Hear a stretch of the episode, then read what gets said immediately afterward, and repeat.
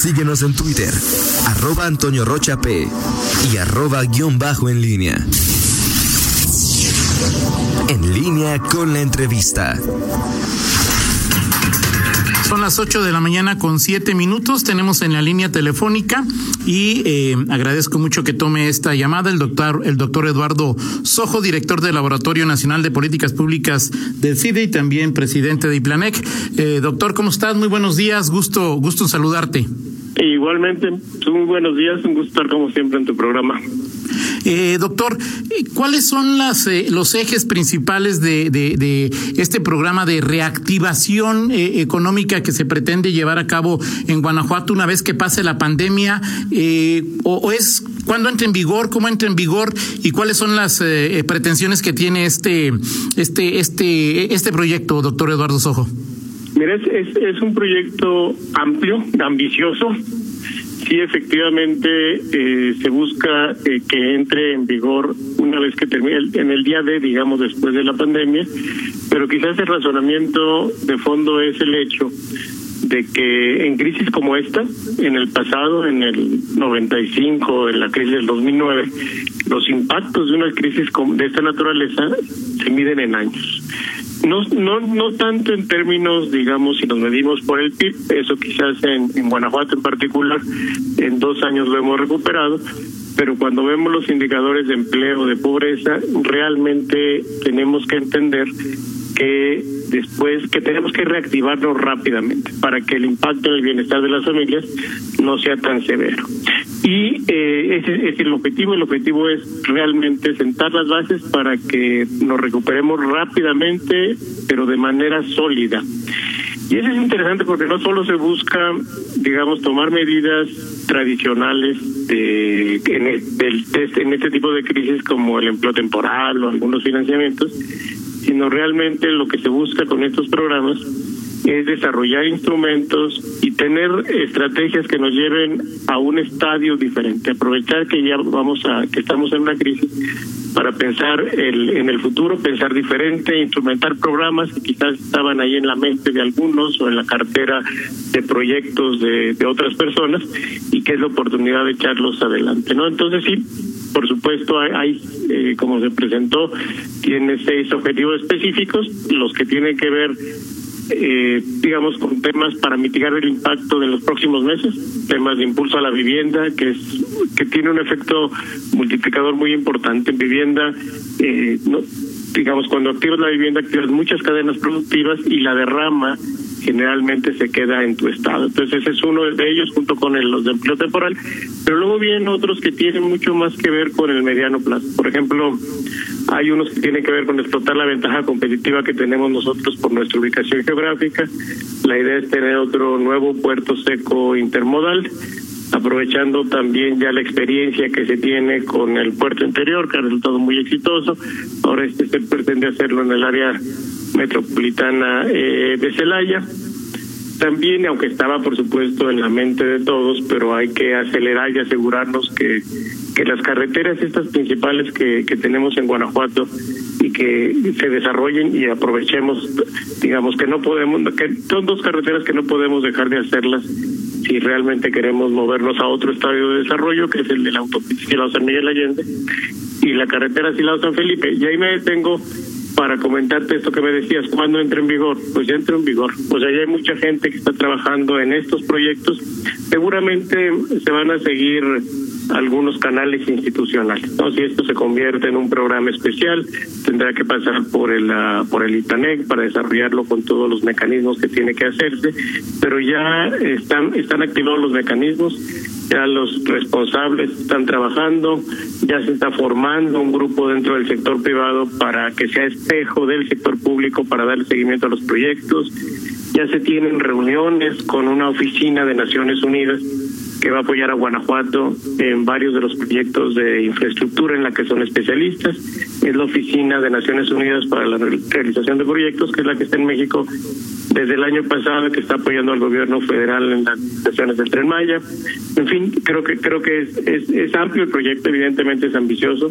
No todo va a caminar eh, al mismo tiempo, al tiempo, no todo va a estar instrumentado al mismo tiempo, pero todo va a iniciar ya. Esa es la idea, no es esperar La idea es, mientras se atiende la emergencia económica, que es ahorita la prioridad, también hay otro grupo de trabajo que tiene que ver con, con el futuro. No podemos, digamos, esperarnos a que termine la pandemia y, es, y de eso se trata la, esta alianza público-privada que ha promovido el gobernador para que desde el sector privado y desde la sociedad, en mi caso, también estemos impulsando y asegurándonos que los funcionarios públicos que tienen mucho trabajo ahorita en la emergencia dediquen un tiempo a estos, a estos temas que tienen que ver más con el, con el día de, ¿no?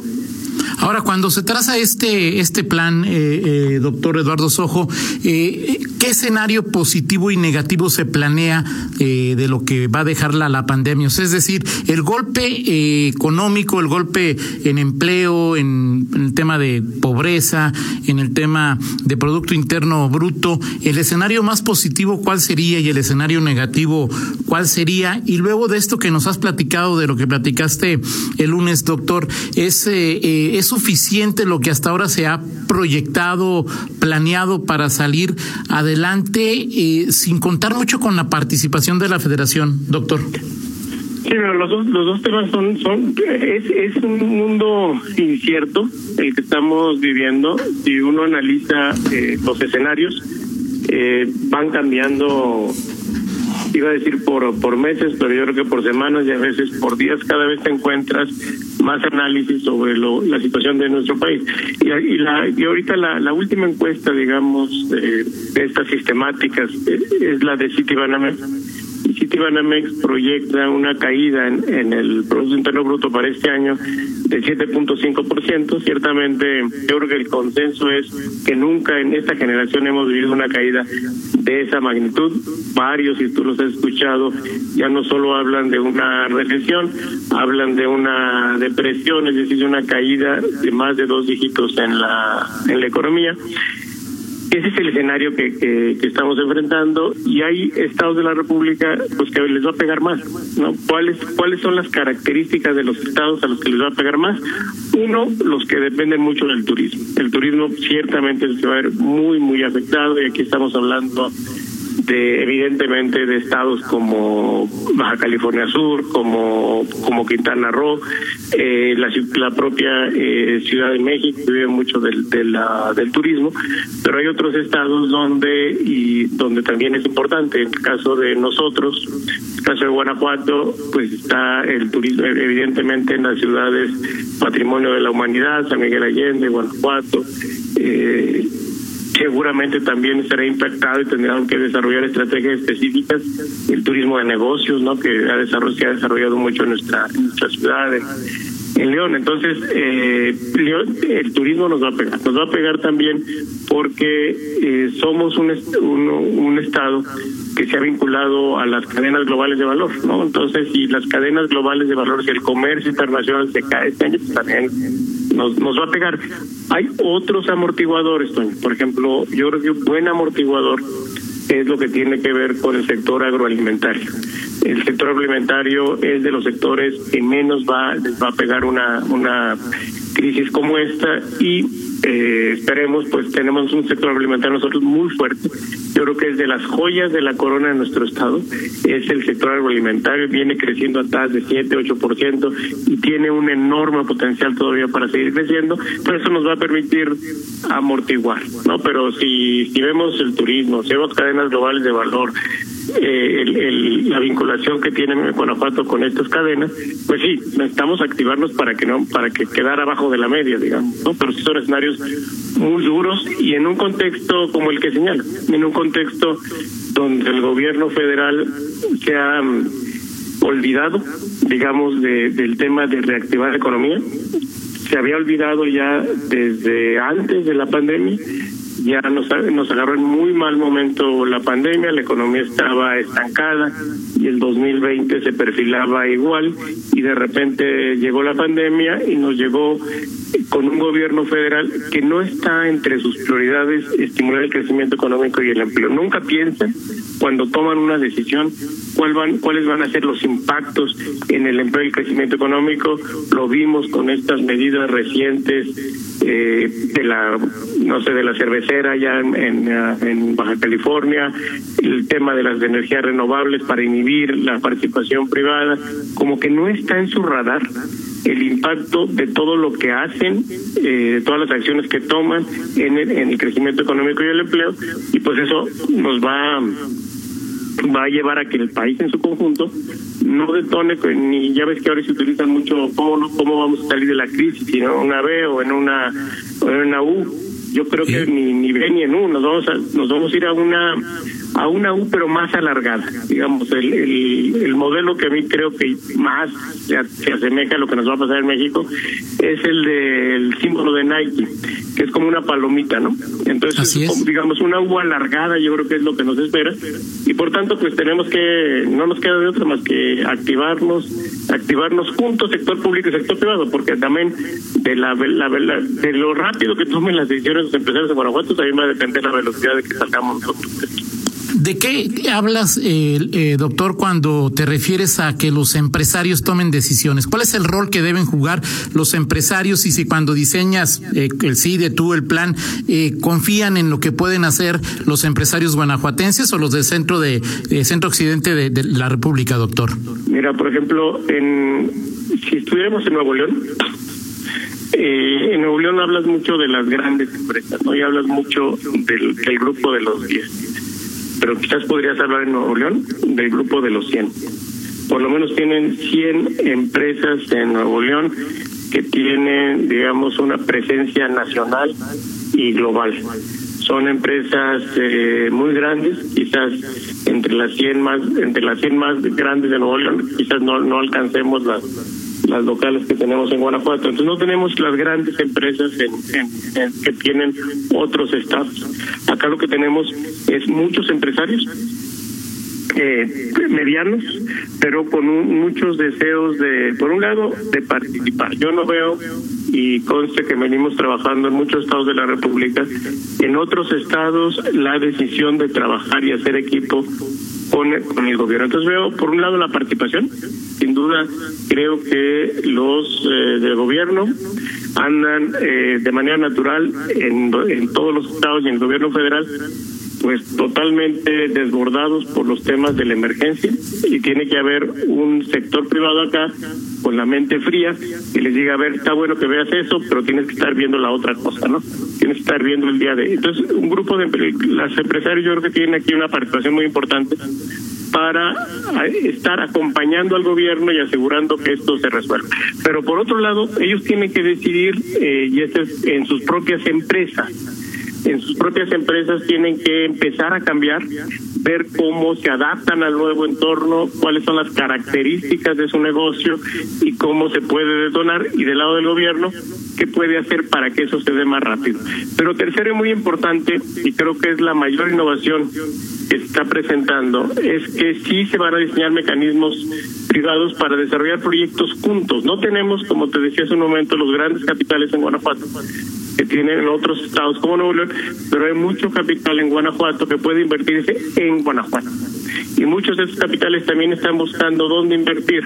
Y si se hacen proyectos público-privados, imaginémonos, eh, para, para dar el ejemplo más lógico, la carretera Silao-San Miguel Allende, que se concesiona pero se concesiona a eh, un grupo formado por eh, 20% de capital público del gobierno, digamos, imagínate del fondo de pensiones o del, del, gobierno estatal, junto con 80% de capital privado guanajuatense. ¿no? Entonces todo ese capital eh, se va desarrollando y la idea es desarrollar estos fondos, eran son fondos privados pero de capital mixto, es decir, fondos privados porque es mayoría privada, pero de capital mixto, donde entre en parte el gobierno estatal, 10, 15, 20%, y lo demás inversión privada, pero que aprovechemos para invertir en Guanajuato. Hay muchos proyectos y mucho potencial en Guanajuato, pero que no puede una sola empresa eh, Guanajuato no tiene el tamaño quizás para desarrollarlos, pero si lo desarrollamos todos juntos, pues entonces la derrama se queda en Guanajuato y empezamos a hacer otro tipo de otro tipo de, de colaboraciones entre el sector público y el sector privado. Es un proyecto muy innovador, es un proyecto que si funciona en Guanajuato seguramente será copiado en otros en otros estados de la República o a nivel federal y se trata de que como lo dijimos en ese evento que el gobierno estatal no invierta no gaste y que el capital de Guanajuato se quede en Guanajuato, que Guanajuato los empresarios encuentren espacios para invertir en proyectos que les den mayor retorno que les pudiera que que les pudiera dar una inversión eh, financiera o una inversión eh, inmobiliaria como en el que muchos de los capitales están yendo en Guanajuato. Ahora, en términos de lo que llamaría una economía más cotidiana, doctor Eduardo Sojo, esta pandemia eh, provocará un nivel de desempleo importante, reducirá los sueldos, generará un mayor número de pobres eh, en, Guanajuato. ¿Y cuánto tiempo duraría este ciclo eh, de, en que el empleo, el sueldo estaría castigado? Mira, lo, lo que nos pasó en, en, en, el, en el 2009, en la crisis del 2009, que también fue muy, muy dura y fue también una crisis que se vivió en la economía cotidiana, como, como lo señalas, fue que la tasa de desempleo se recuperó hasta 10 años después, digamos hasta el 2016, 2017, recuperamos la tasa que teníamos en el 2008, ¿no? O sea, 8 o 10 años para recuperar los, la tasa de desempleo y los niveles de informalidad, porque pues, a medida que pasa medida, digamos, la gente que se incorpora al mercado de trabajo no espera, ¿no? Eh, tenemos una, a nivel nacional, cerca de, de 1.200.000 personas, 300.000 jóvenes, millón doscientos, trescientos mil jóvenes que se incorporan al mercado laboral cada año, ¿no? Entonces ellos, entonces a medida que si cae el empleo y además tienen mucha gente incorporando a la fuerza de trabajo, pues eh, evidentemente tardas mucho más en recuperarte, ¿no? Pero eso fue lo que pasó a nivel del Estado, muy similar a lo que pasó a nivel nacional. Lo que nos pasó en Guanajuato y ojalá nos pase en esta ocasión, en el 2009, es que la pobreza se recuperó muy, los números que teníamos de pobreza, de familias o de personas en situación de pobreza y pobreza extrema en el Estado en la crisis del 2009 se recuperó mucho más rápidamente. Se recuperaron entre tres y cuatro años, se recuperaron los niveles previos en, eh, a nivel nacional se tardaron 10 años en recuperar esos niveles. Entonces, ojalá nos pase lo mismo, ojalá podamos recuperarnos más rápido que a nivel nacional, pero eso tiene que ver con dos cosas que, imagino que es en las que estás pensando, Toño. Es la parte económica, evidentemente, la reactivación económica de los, la reactivación de los empleos y por otro lado la política la política social no el que estemos eh, invirtiendo y generando oportunidades y asegurándonos que las personas tengan los servicios por ejemplo. Y eso eh, han insistido mucho los empresarios particularmente de, de León en particular eh, Rafi y si vamos a invertir en programas de empleo temporal invirtamos en programas de empleo temporal que eleven el bienestar de las familias y disminuyan sus niveles de pobreza como que por ejemplo como agua no ya hay muchas eh, colonias en, en uh, Guanajuato, en León o localidades en Guanajuato que no tienen servicio de agua. Si vamos a invertir en empleo temporal, invirtamos en cosas que les permitan tener mejores servicios públicos. ¿no? Si vamos a invertir en vivienda, invirtamos en, en lugares donde las familias puedan hacerse de, un, de una casa más digna, por ejemplo. ¿no? Entonces, sí, yo creo que hay que, para lograr eso, se tiene que activar la parte económica y la parte social. Y también, y de manera muy importante, porque en términos proporcionales, no en absolutos, pero en proporcionales, mucho de la pobreza se, está en zonas rurales, ¿no? Y ahí sí hay muchos programas eh, que se que, se, que salieron de la consulta que hicimos y que, y que van directamente a zonas rurales que tienen que ver, por ejemplo, con incrementar la capacidad de almacenamiento de granos o incrementar la capacidad que, que tenemos en Guanajuato de invernaderos y macrotúneles. Hay unas ideas muy interesantes de hacer corrales de engorda eh, de becerros, pero todos juntos, es decir, aprovechar economías de escala, de tal forma que los que tengan un, un pequeño hato también puedan llevarlo ahí y, y, tener mayor rendimiento su inversión. Entonces sí, va, va, a, ser, va a haber necesidad de estar muy activos, no va a ser business as usual, todos tenemos que hacer eh, nuestra parte y hacerla rápido para salir eh, lo mejor librados posible de la crisis. Perfecto, pues muchas gracias, doctor Eduardo Sojo.